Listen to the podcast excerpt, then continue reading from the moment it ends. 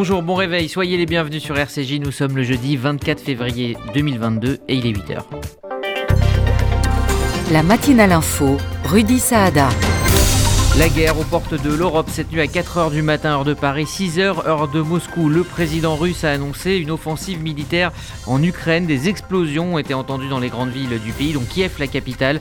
L'espace aérien ukrainien est fermé. Condamnation partout dans le monde, également en Israël, où nous serons invités et analyse tout au long de cette demi-heure d'informations sur euh, RCJ. On commence euh, par le journal de euh, Margot Siffer. Bonjour Margot. Bonjour Rudy, bonjour à tous. Le journal Margot Siffer.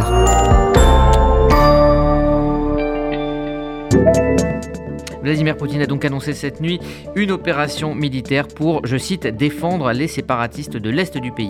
Après une série d'explosions, des frappes sur plusieurs villes du, pays ont été menées, notamment à Odessa ou encore à Mariupol. Les sirènes d'avertissement anti-bombardement ont retenti. L'armée russe dit également viser les sites militaires et les gardes frontières ukrainiens avec des armes de haute précision. Écoutez Vladimir Poutine cette nuit. À ceux qui tenteraient d'interférer avec nous et plus encore de menacer notre pays, notre peuple, il doit savoir que la réponse de la Russie sera immédiate et conduira à des conséquences que vous n'avez encore jamais connues. De son côté, le président ukrainien affirme que le monde doit créer une coalition anti-Poutine pour contraindre la Russie à la paix. L'armée ukrainienne indique avoir euh, abattu cinq avions et un hélicoptère de l'armée russe. L'Ukraine annonce également la fermeture de son espace aérien pour l'aviation civile. L'état d'urgence est décrété pour un mois. Et les réactions internationales pleuvent. À l'instant, Emmanuel Macron a condamné sur Twitter cette attaque. Joe Biden a également condamné une attaque injustifiée. Le monde exigera des comptes à la Russie, a-t-il déclaré. La France a dénoncé le mépris de la Russie à l'égard des Nations Unies. Il s'agit pour Olaf Scholz d'une violation éclatante du droit international quant au chef de l'Union européenne. Il a promis de tenir le Kremlin pour responsable. Et la France demande à ses ressortissants qui se trouvent en Ukraine de quitter sans délai le pays. Le Quai d'Orsay déconseille de se rendre en Ukraine jusqu'à nouvel ordre. Cela place le pays de facto en zone rouge. Emmanuel Macron s'est également entretenu hier soir avec son homologue ukrainien. Il lui a réitéré le soutien de la France. Un sommet des dirigeants des 27 pays de l'Union européenne est convoqué ce soir en urgence. Et on en parlera évidemment tout au long de cette édition spéciale. Place maintenant à la suite de l'actualité. Le Royaume-Uni met fin dès aujourd'hui à l'isolement obligatoire pour les cas positifs au Covid. Boris Johnson parle de niveau d'immunité suffisant. Plus de 71% des adultes ont reçu trois doses de vaccin, dont 93% des plus de 70 ans. Il restera toutefois recommandé jusqu'au 1er avril de rester chez soi en cas de test positif. C'est à cette date que le dépistage gratuit sera supprimé, sauf pour les personnes âgées ou vulnérables. Et puis on ne l'attendait plus, le vaccin Sanofi contre le Covid est enfin prêt. Après près d'un an de retard, le laboratoire français enregistre des résultats positifs. Il s'agit de la dernière étape avant une éventuelle mise sur le marché. Sanofi doit désormais trouver sa place face à des concurrents bien installés, mais aussi face aux variants Omicron en partie rétifs au vaccin. La proposition de loi visant à combattre le harcèlement scolaire va être votée définitivement aujourd'hui. Le texte crée un délit de harcèlement scolaire. Il pourra être puni jusqu'à 10 ans d'emprisonnement en cas de suicide ou de tentative de suicide de la victime. Environ 700 000 enfants et adolescents subissent aujourd'hui du harcèlement scolaire. C'est 5 à 6% des élèves au total, d'après le ministère de l'Éducation nationale. Et c'est également aujourd'hui que la proposition de loi relative au changement de nom de famille doit être adoptée. L'adolescent à ses 18 ans pourra choisir entre le nom de sa mère, de son père ou les deux. Les parents mineurs, euh, les parents pardon, pourront quant à eux demander en mairie de changer le nom d'usage de leur enfant mineur. Donc. Quant à l'allongement du délai d'IVG, il a été définitivement adopté par le Parlement. Il passe de 12 à 14 semaines. Cela vise à répondre à un manque de praticiens et à la fermeture progressive des centres IVG. Le texte concocté par l'opposition a été soutenu par la majorité présidentielle. Le parti Les Républicains va saisir la justice contre le journal Libération après son enquête sur des soupçons de fraude pendant la primaire. Parmi les adhérents qui auraient rejoint les Républicains fin 2021 et voté pour la primaire, certains étaient décédés et d'autres incapables d'expliquer comment ils sont entrés au parti. En tout cas ce que révèle Libération. LR dénonce une tentative de déstabilisation. Valérie Pécresse parle de petite politique. Et puis présidentielle toujours, la réunion prévue ce matin entre Jean Castex et des élus au sujet des parrainages finalement annulée. Les élus jugent en effet que cette initiative arrive trop tard à quelques jours seulement de la date butoir de réception par le Conseil constitutionnel des parrainages. Elle est fixée au 4 mars. Jean Castex appelle toutefois les maires à apporter leur signature aux candidats à la présidentielle, notamment à Marine Le Pen, Jean-Luc Mélenchon et Éric Zemmour, qui peinent à rassembler les 500 nécessaires. Et puis enfin, le dîner du CRIF, le Conseil représentatif des institutions euh, juives de France, aura lieu ce soir. Jean Castex sera présent, tout comme des personnalités du monde religieux, syndical, artistique ou encore médiatique et économique. Il n'y aura toutefois ni Éric Zemmour, ni Marine Le Pen, ni Jean-Luc Mélenchon. Le président du CRIF, Francis Khalifa, estime qu'il s'agit d'un dîner républicain où les extrêmes n'ont pas leur place. Merci Margot Siffer. Vous euh, écoutez la matinale info RCJ édition euh, spéciale suite au lancement cette nuit de l'opération militaire russe en Ukraine. Nous serons en ligne dans un instant avec Olivier Rafovitch, colonel de réserve de l'armée euh, israélienne et consultant militaire pour la chaîne I24 News, et Daniel Hervouet, ancien officier des forces spéciales et du renseignement et également contrôleur général des armées. C'est dans un instant. Faites-vous connaître, faites-vous entendre. Ouvrez une vraie visibilité à votre entreprise, votre association, votre projet. RCJ est là pour trouver avec vous la solution clé en main. Spot radio, campagne publicitaire, publi reportage, sponsoring d'émissions, nous serons à vos côtés pour élaborer ensemble la meilleure des stratégies pour vous faire connaître. Appelez notre régie publicitaire au 06 03 47 98 36. Le KKL de France, Idan Rail Project et ses 13 musiciens sur scène vous donnent rendez-vous dimanche 13 mars à 20h à la salle Playel pour un concert exceptionnel célébrant le retour à la vie.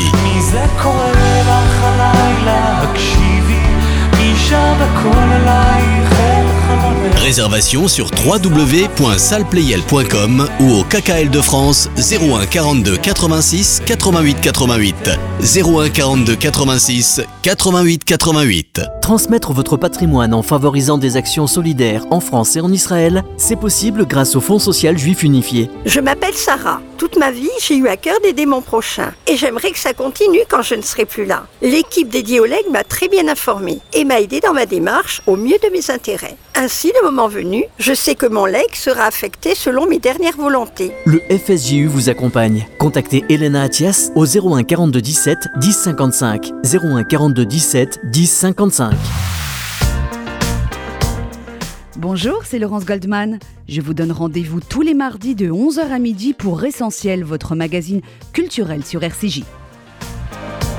Quand votre don permet à un enfant qui n'a jamais vu la mer d'y passer une semaine de rêve. Quand il aide un homme différent à oublier sa différence. Quand il ouvre un appartement à une famille dans l'impasse. Quand il aide des jeunes défavorisés dans leur scolarité. Quand votre don peut faire cela, alors votre cœur a eu raison. Fonds social juif unifié, votre cœur a toujours raison.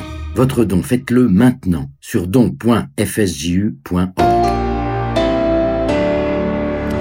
Édition spéciale de la matinale info suite à l'agression russe sur l'Ukraine. Cette nuit, on fait un point sur les dernières informations disponibles avec vous, Margot Siffer. Plusieurs explosions ont été entendues à Kiev et dans plusieurs villes de l'Est et du Sud du pays, notamment à Mariupol ou encore à Odessa. Face à cette situation, l'Ukraine annonce la fermeture de son espace aérien pour l'aviation civile. L'armée russe dit également viser les sites militaires et les gardes frontières ukrainiens avec des armes de haute, de haute précision. Pardon. Et donc, euh, nombreuses réactions internationales qui euh, pleuvent. Poutine a choisi la voie de l'effusion de sang et la destruction, considère Boris Johnson. L'attaque russe est pour le Premier ministre italien injustifiée et injustifiable. Emmanuel Macron exhorte la Russie à mettre fin immédiatement à ses manœuvres. Le monde exigera des comptes à la Russie, déclare Joe Biden. Il s'agit pour Olaf Scholz, le chancelier allemand, d'une violation éclatante du droit international. Et quant au chef de l'Union européenne, il promet de tenir le Kremlin pour responsable. Voilà, Margot, vous restez avec nous pour nous informer sur l'évolution minute après minute de la situation et nous sommes euh, en ligne ce matin avec Daniel Hervouet, ancien officier des forces spéciales et du renseignement, contrôleur général des armées. Bonjour. Daniel Hervouet, bonjour. Oui, bonjour Rudy, bonjour. Merci euh, d'être euh, avec nous et nous sommes également avec Olivier Rafovitch, colonel de réserve de l'armée israélienne et consultant militaire pour la chaîne I24 News. Bonjour Olivier Rafovitch. Bonjour Rudy, bonjour. Merci euh, d'être euh, avec nous. Euh, première question purement militaire, ces bombardements sur plusieurs villes, que disent-ils, qu'annoncent-ils de la stratégie? À qui posez-vous la question? Pardon, excusez-moi, Olivier Rafovitch, pardon.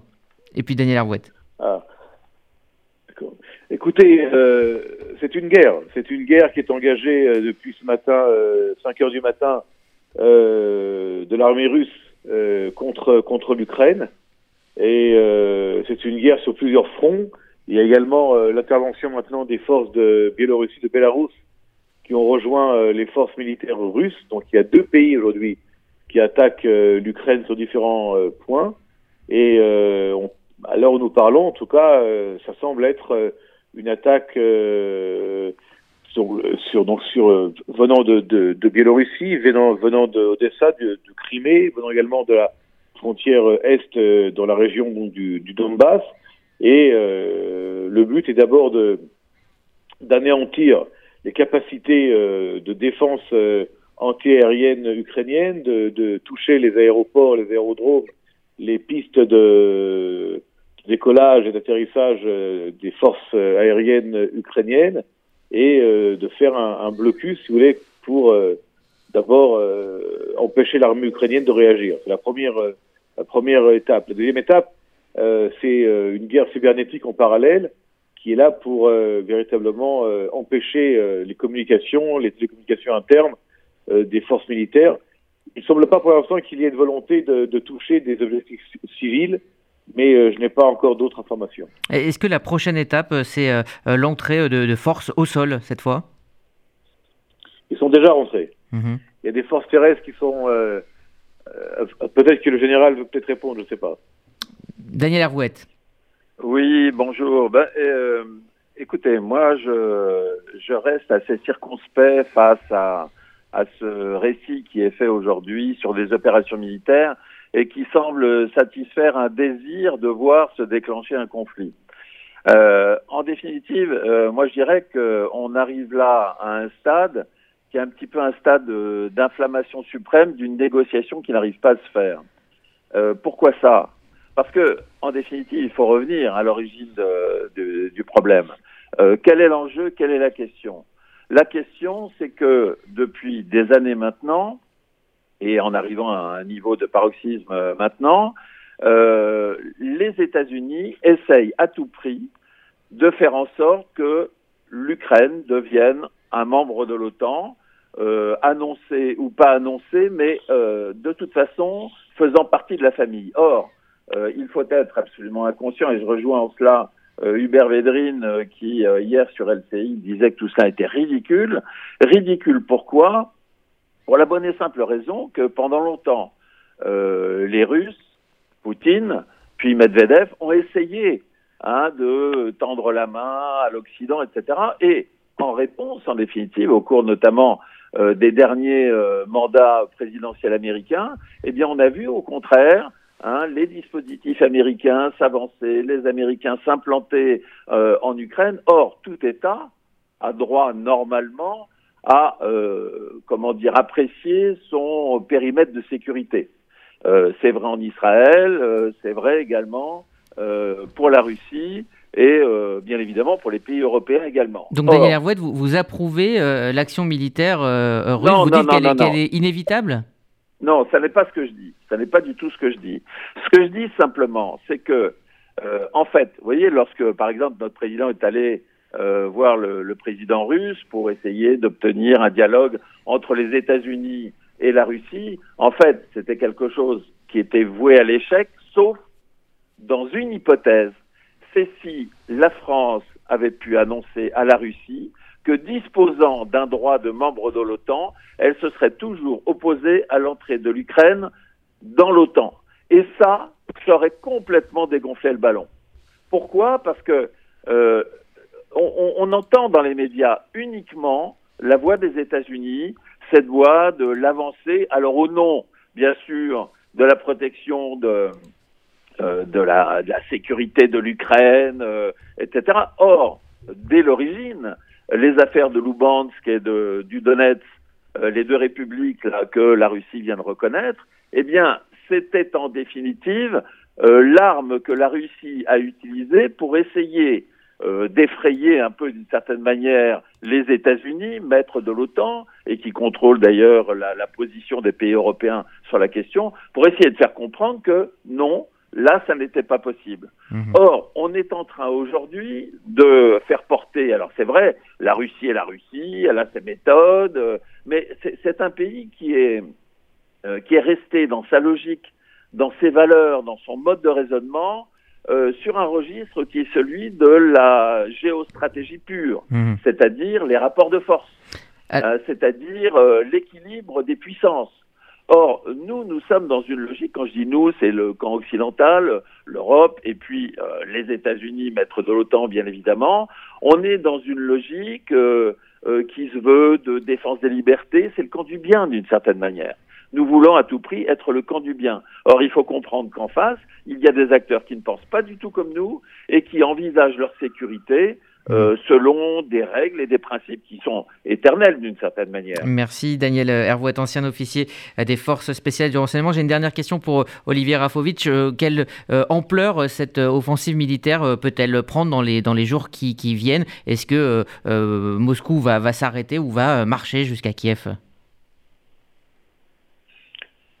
Je vais vous dire, euh, juste répondre à ce qu'a dit le général. euh, le général euh, a une position qui est encore, à mon avis, euh, malheureusement, qui représente la position de l'Europe aujourd'hui, qui est une position en fait qui euh, ne voit pas la réalité et qui euh, est toujours dans une espèce de volonté de d'aller vouloir faire la paix à tout prix, même si c'est pour sacrifier des pays et des nations, parce que là, il faudrait la paix avec la Russie, ça voudrait dire sacrifier l'Ukraine ou peut-être d'autres pays après.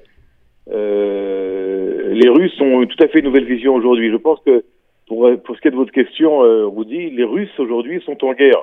C'est une guerre, c'est pas une opération, c'est pas une, une petite euh, continuation de négo- négociation, c'est une opération, une guerre avec 200 000 soldats, avec l'armée de l'air, et c'est pas impossible qu'ils veuillent, euh, qu'ils veuillent euh, changer le gouvernement et le régime de Kiev, peut-être avec des forces spéciales à Kiev effectivement. Tout dépend également de la réaction de l'armée ukrainienne, qui pour l'instant euh, n'est pas claire. Mais ce qui est clair à l'heure où nous parlons, c'est que aujourd'hui, on peut en 2022 envahir un État, euh, faire une guerre, et euh, les, les alliés ou ceux qui pensent que ce n'est pas bien, eh bien, ne bougent pas. Parce que comme l'a dit Joe Biden, également l'ont dit d'autres, Monsieur Le Drian l'a dit également, personne ne veut mourir pour l'Ukraine. Ouais. Personne n'est prêt à envoyer des soldats pour l'Ukraine. Merci Olivier Rafovitch, colonel de réserve de l'armée israélienne et consultant militaire pour la chaîne I24 News. Et merci aussi à Daniel Hervouet, donc ancien officier des forces spéciales et du renseignement euh, français. Merci à tous les deux. On va euh, maintenant aller euh, en Israël rejoindre euh, Gérard Benamou, Israël euh, qui euh, est sorti de son silence dans une situation un petit peu euh, délicate. Bonjour Gérard.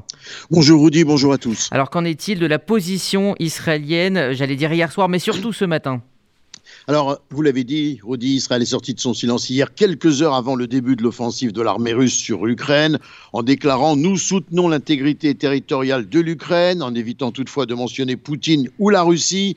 Israël a longtemps hésité, effectivement, avant de se prononcer sur ce qui apparaissait comme une crise grave entre la Russie et l'Ukraine, notamment depuis la reconnaissance par le président russe Vladimir Poutine des républiques séparatistes de la région du Donbass, à l'est de l'Ukraine. Une reconnaissance qui a entraîné une indignation internationale, mais un silence très prudent de Jérusalem. Les propos de Vladimir Poutine cherchant tous les prétextes pour pouvoir, dans un simulacre de justification, lancer l'armée russe, comme il vient de le faire à la conquête de l'Ukraine, ont finalement bouleversé l'équilibre diplomatique à Jérusalem et conduit cette formule subtile pour ne pas perdre l'amitié et la confiance de Kiev. Nous soutenons l'intégrité territoriale de l'Ukraine et Israël partage l'inquiétude de la communauté internationale concernant les initiatives prises à l'est de l'Ukraine et l'escalade sérieuse de la situation. Le ministère israélien, qui dans un communiqué a évité avec soin de mentionner Poutine ou encore la Russie, a ajouté cependant les préoccupations israéliennes concernant le bien-être des milliers d'Israéliens. Il serait 8000 qui vivent en Ukraine actuellement, soulignant également l'inquiétude sur le devenir de l'importance de la communauté juive du pays. Rudy, j'attends vos questions. Eh bien alors justement, cette euh, communauté juive euh, d'Ukraine dont vous parlez, elle est prête à être euh, évacuée, Israël est prête à, l'accueillir et Israël a, travaillé avec les pays frontaliers de l'Ukraine ces derniers jours pour pouvoir les évacuer. Est-ce qu'un un, un plan est prêt? Oui, alors d'abord, il faut préciser, Audi, que en premier, le consulat et l'équipe diplomatique israélienne qui se trouve actuellement à Lviv et qui a quitté donc euh, Kiev se préoccupent de la situation des ressortissants israéliens qui sont encore en Ukraine. Il serait 8000 et un appel a été lancé justement de la part de cette équipe diplomatique israélienne sur place pour demander à ces Israéliens, à tous ceux qui disposent d'un véhicule et qui peuvent donc se déplacer de manière indépendante, de rejoindre la frontière de la Pologne où des dispositions ont été prises pour qu'ils soient accueillis. De la même façon d'ailleurs avec des pays limitrophes indépendants, euh, des pays limitrophes de l'Ukraine. Alors évidemment, on pense beaucoup à la communauté juive euh, euh, en Ukraine. Israël a lancé des appels à plusieurs reprises pour signifier que si des juifs d'Ukraine, et ils seraient très nombreux, souhaitent rejoindre Israël et faire leur alliance, entre guillemets, dans un moment aussi délicat, eh bien Israël mettra tout en œuvre pour euh, les évacuer, notamment euh, par la voie terrestre, puisque, comme euh, l'a précisé Olivier Rafovitch, eh bien, les, aéroports et tout ce qui concerne les déplacements aériens, pour l'instant, sont totalement bloqués. Donc voilà la situation en ce qui concerne les Juifs. Alors très rapidement, Gérard, une dernière question. Comment réagit la presse et la radio israélienne ce matin? Est-ce que le, le, ton est, est, le même que ici euh, en France, c'est-à-dire la condamnation Écoutez, la radio et la presse israélienne ce matin réagit avec une grande gravité. En Israël, on est très sensible à tout ce qui peut se passer euh, d'un point de vue euh, militaire, comme vous savez, et on voit bien directement quelle est la disproportion de la menace concernant l'Ukraine, et on est donc inquiet pour les Ukrainiens et inquiet pour la communauté juive euh, actuellement, évidemment. Euh, et on pense tout de même, pour l'instant, on constate que du côté ukrainien, eh bien, le calme règne et les gens en Ukraine demeurent très calmes pour mmh. l'instant. Il faut préciser, euh, Rudy, très rapidement, qu'il n'y a pas beaucoup d'abris de, d'abris en, en, Ukraine. les abris sont surtout constitués par les lignes de métro. Merci euh, Gérard Benamou, donc notre correspondant permanent en Israël pour cet éclairage euh, depuis euh, Tel Aviv. Dans un instant, la question diplomatique avec Galia Ackerman, historienne et spécialiste de la Russie. Vous faites votre alia Depuis 30 ans, Sonigo Déménagement Groupe Fidi s'occupe de tout. Expédition en groupage maritime et conteneurs personnalisés. Assurance tout risque. Véhicules. Solutions de stockage pour courte et longue durée en nos dépôts ultra sécurisés. Sonigo Déménagement, agent en douane certifié FIDI et reconnu par les autorités, facilitera toutes vos démarches. Sonigo Déménagement Groupe FIDI au 01 76 54 92 92 01 76 54 92 92 ou sur le www.sonigo.com E Chef d'entreprise, depuis des décennies, en versant votre taxe d'apprentissage à l'ORT, vous soutenez efficacement les jeunes de notre communauté à préparer leur avenir. Cette année est la dernière année où vous pourrez encore le faire directement auprès de nos écoles HORT, alors, plus que jamais, continuez à nous soutenir. Pour votre taxe d'apprentissage, choisissez l'essentiel, l'ORT, TA75, hortfrance.fr. Hort France, 01 44 17 30 83.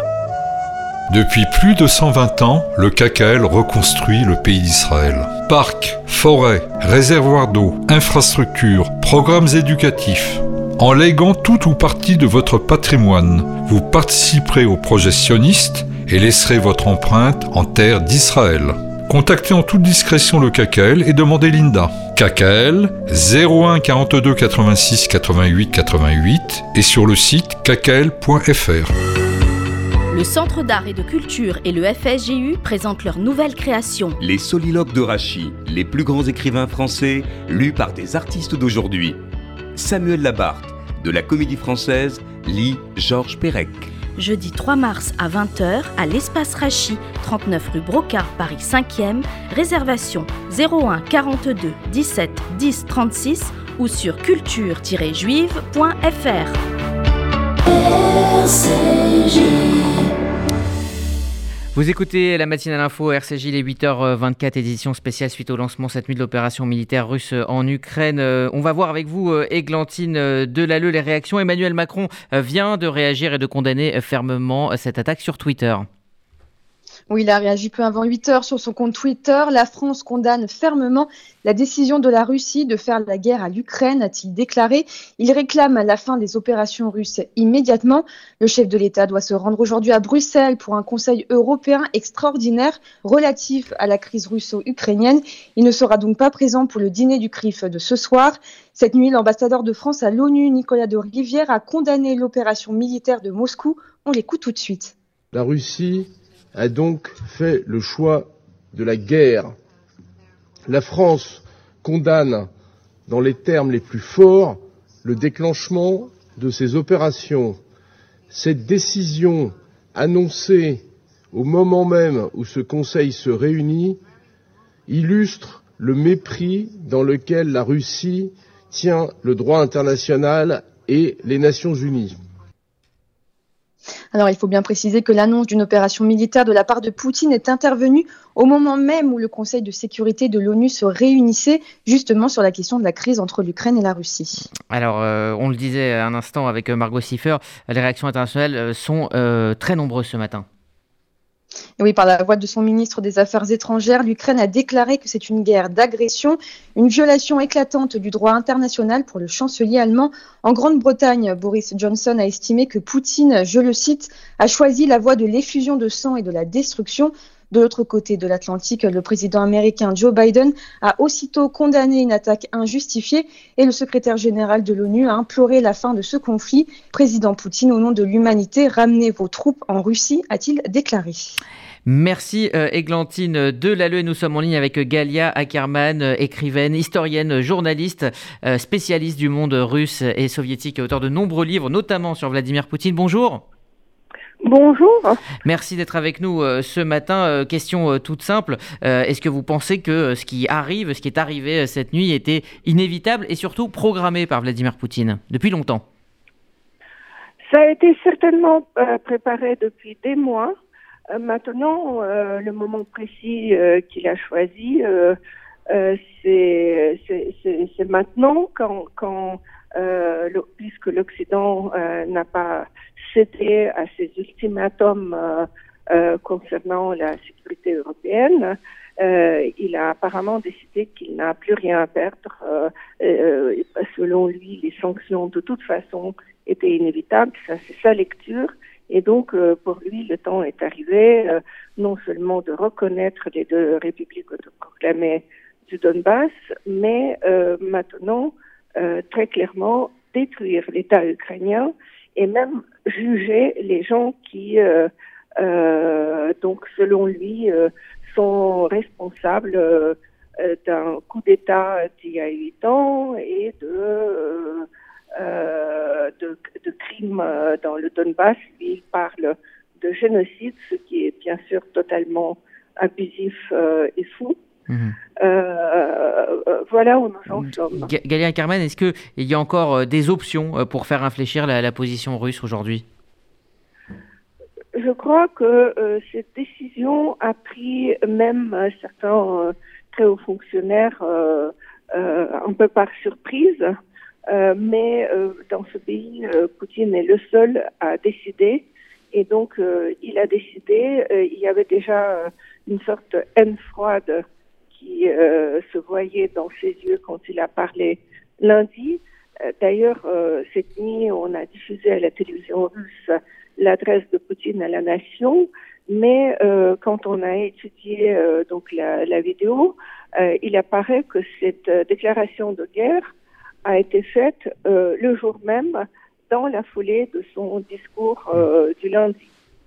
Merci Galia Ackerman. Je rappelle que donc vous êtes euh, historienne euh, et euh, écrivaine, journaliste et donc spécialiste du monde russe. Merci à vous de nous avoir éclairé ce matin. Voilà ce qu'on pouvait dire sur les événements donc en Ukraine après le déclenchement donc de cette opération russe au, cœur de la nuit. On en reparlera dans toutes les éditions de RCG aujourd'hui, encore demain et je pense dans les jours à venir. Voilà, merci de nous avoir suivis. C'est la fin de cette matinale info. Euh, RCJ continue évidemment sur les applis, vous le savez, Apple et euh, Android. Et pour la FM, rendez-vous à 11h. Excellente journée à toutes et à tous.